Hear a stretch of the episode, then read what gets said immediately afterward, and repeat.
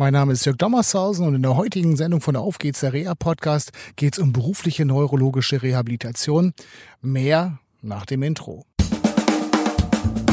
Auf geht's, der Reha Podcast. Der Podcast von Reha Management Oldenburg mit Tipps und Ideen zur Rehabilitation für Unfallopfer, Rechtsanwälte und Versicherungen. Hallo und herzlich willkommen zu einer neuen Sendung von Auf geht's, der Rea Podcast. Heute aus dem schönen Buchholz in der Nordheide. Es scheint die Sonne und neben mir steht wer? Melanie Mattis. Jetzt habe ich so schnell das Mikrofon weggerannt. Also Melanie Mattis. Und du arbeitest bei Rea aktiv in Buchholz in der Nordheide als? Sozialdienst. Okay.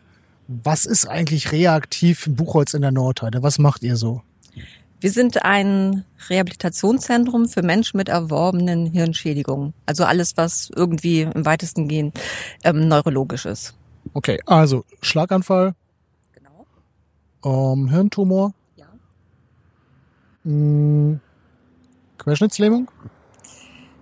Wenn das irgendwie in dem Sinne neurologisch, wenn es dann darum geht mit Konzentrationsfähigkeit und solche Dinge. Also jetzt rein Querschnittslähmung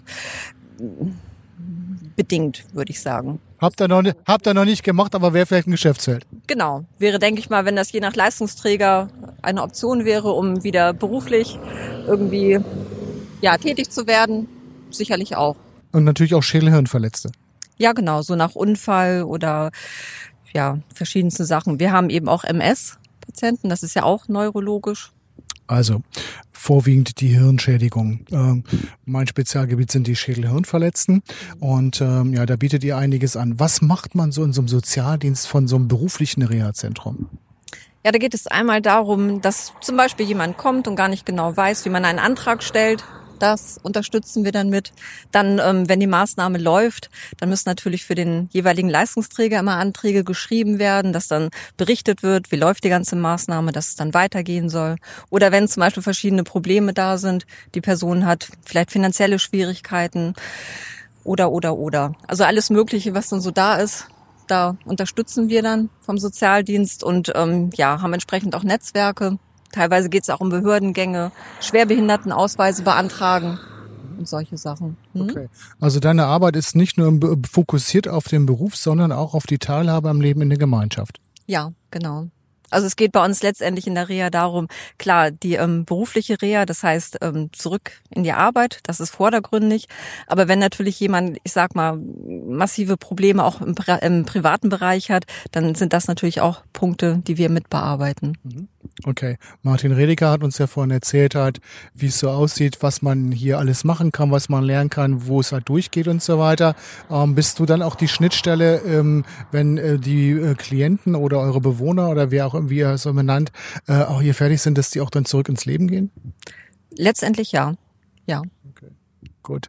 Ähm, was sind ähm, Problemschnittstellen äh, aus deiner Sicht, wenn es zurückgeht ins Leben?